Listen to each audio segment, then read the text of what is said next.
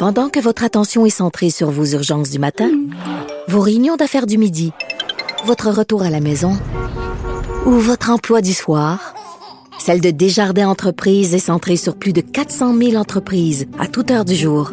Grâce à notre connaissance des secteurs d'activité et à notre accompagnement spécialisé, nous aidons les entrepreneurs à relever chaque défi pour qu'ils puissent rester centrés sur ce qui compte, le développement de leur entreprise. N'est pas obligé d'être d'accord, mais on peut en parler. Sophie Durocher, on n'est pas obligé d'être d'accord. Cube Radio. On a beaucoup, beaucoup parlé il y a quelques mois, ça vous paraît peut-être un autre siècle, dans le temps où on parlait d'autre chose que la COVID-19. On avait beaucoup parlé du fameux programme de l'expérience québécoise, le fameux, le fameux PEQ. Ben, il y a une nouvelle mouture qui va être prochainement présentée par le gouvernement Legault. Et selon cette nouvelle mouture, les étudiants internationaux vont de, désormais avoir besoin d'une expérience de travail pour postuler. On va en parler avec euh, l'avocat spécialisé en droit de l'immigration, maître Stéphane Enfield. Bonjour, Maître Enfield. Bonjour, Madame Durocher. Est-ce que euh, c'est une bonne ou une mauvaise chose, cette nouvelle mouture euh, du fameux euh, PEQ? Pas très positif. Non, hein? je vais vous avouer, premièrement, quelle est l'urgence en ce moment?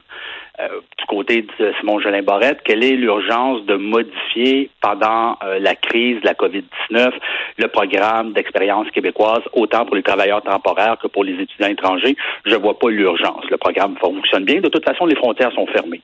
Alors, euh, bon, ceci étant dit, vous savez, initialement, vous l'avez dit, hein, le, ministre avait soumis euh, un ébauche de, de, de, projet de loi pour modifier ce programme-là. Ça avait été décrié. Le premier ministre a dû intervenir. Euh, ils, ont, reculé. Maintenant, il récidive avec une nouvelle mouture de son projet de loi qui, à mon avis, n'est pas plus positif que le, que le premier, que la première version. Vous savez, les étudiants étrangers, tout le monde s'est arrache. Hein? Toutes ben les provinces, tous les pays. Et là, on va compliquer les choses. C'est-à-dire que pour un étudiant étranger, pour obtenir le fameux certificat de sélection du Québec qui va lui permettre de soumettre au fédéral sa demande de résidence permanente, devait démontrer qu'il a obtenu un diplôme et qu'il maîtrise le français. Maintenant, on va l'obliger, dans certains cas, à avoir une expérience de travail pendant deux ans. Donc, on complique complique la, la procédure pour obtenir le fameux CSQ. Pour les travailleurs temporaires, la même chose, maintenant, on va les obliger non pas à euh, soumettre une, expertise de travail de 12 mois, mais bien dans certains cas jusqu'à 3 ans. Ben voyons donc. Oui, donc je vois mal un peu euh, comment euh, on, on s'y prend si l'objectif est de diminuer les seuils d'immigration compte tenu de la situation qu'on vit actuellement. Je peux le comprendre, mais qu'on cible les bons programmes en conséquence et non pas le PEC. D'autre part, et je pense que c'est important de le souligner, Madame Durocher, vous me permettrez. Oui. Vous savez, on parle beaucoup, beaucoup, beaucoup des euh, euh, des travailleurs euh, dans le domaine de la, santé, les préposés aux bénéficiaires. Mm-hmm. Ben, savez-vous que les préposés aux bénéficiaires dans la nouvelle mouture du programme de la CAC en matière d'immigration ne donnera pas ouverture à la résidence permanente? Alors d'un côté, on dit on a besoin de préposés aux bénéficiaires, il faut, il faut recruter des préposés aux bénéficiaires, et de l'autre, le ministre responsable de l'immigration considère même pas que c'est un domaine assez important, assez qualifié pour donner l'ouverture à l'obtention d'un certificat de sélection du Québec. Je vais vous avouer, je suis hors de moi ce matin. Je ne comprends pas. Euh, on, dit euh, quelque chose d'un côté de la bouche, on dit le, contraire de l'autre. On dit une chose et son contraire. Exactement, merci. Donc, Mais... Mais ça n'a ni queue ni tête. En effet, c'est enfin c'est à tout le moins très très surprenant de la part euh, du gouvernement. Mais ça veut dire que quelqu'un qui, euh, en ce moment par exemple, travaille comme préposé aux bénéficiaires et même au bout de deux ans d'expérience, n'aurait pas le droit à ce fameux certificat dont vous nous parlez depuis le début?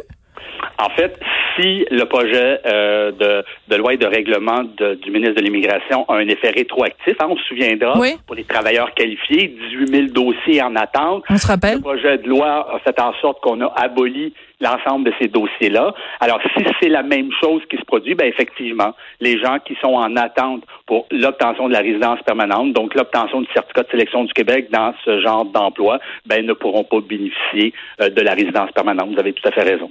Euh, on a beaucoup parlé quand on parle des préposés aux bénéficiaires du fait que, enfin, certains commentateurs ont beaucoup parlé du fait que euh, certaines personnes qui travaillent dans le domaine de la santé, qui travaillent auprès des bénéficiaires dans les CHSLD, c'était des gens qui qui étaient des demandeurs d'asile, en particulier des gens qui étaient peut-être passés par le chemin Roxham, donc et beaucoup une très forte euh, euh, portion de gens qui étaient issus euh, de la communauté haïtienne. Est-ce que vous vous réagissez comment quand on quand on segmente comme ça les gens en disant bon ben c'est des demandeurs d'asile, on devrait leur donner parce qu'ils nous aident, leurs bras nous aident dans cette façon de combattre la COVID? Vous savez, le, ministre de l'Immigration, de par la loi, a un pouvoir discrétionnaire pour accorder la résidence permanente pour des considérations d'ordre humanitaire. Oui. Alors, dans le passé, ça s'est déjà vu où euh, l'ancien ministre de l'Immigration de, de l'époque, de Nicodère, pour ne pas le nommer, avait décrété un genre d'amnistie, entre autres pour la communauté algérienne. Alors, on avait permis à ces gens-là qu'on ne pouvait expulser de soumettre des demandes de résidence permanente pour des considérations d'ordre humanitaire, donc des gens qui étaient en attente de statut. Alors maintenant, on vit une crise, euh, disons-le, exceptionnelle. Alors, situation exceptionnelle, mesures exceptionnelles, qu'on permette à des gens qui combattent actuellement la COVID-19 au sein du euh, système de santé québécois, qui sont en attente de statut, que ce soit des demandeurs d'asile en instance, des gens qui, qui, se sont vus refuser leur demande de statut ou, des gens qui sont tout simplement en attente euh, de régulariser leur situation au Québec. Euh, je vois de très bon œil si le ministre pouvait intervenir et permettre à ces gens-là justement de pouvoir poursuivre leur travail dans ce domaine-là.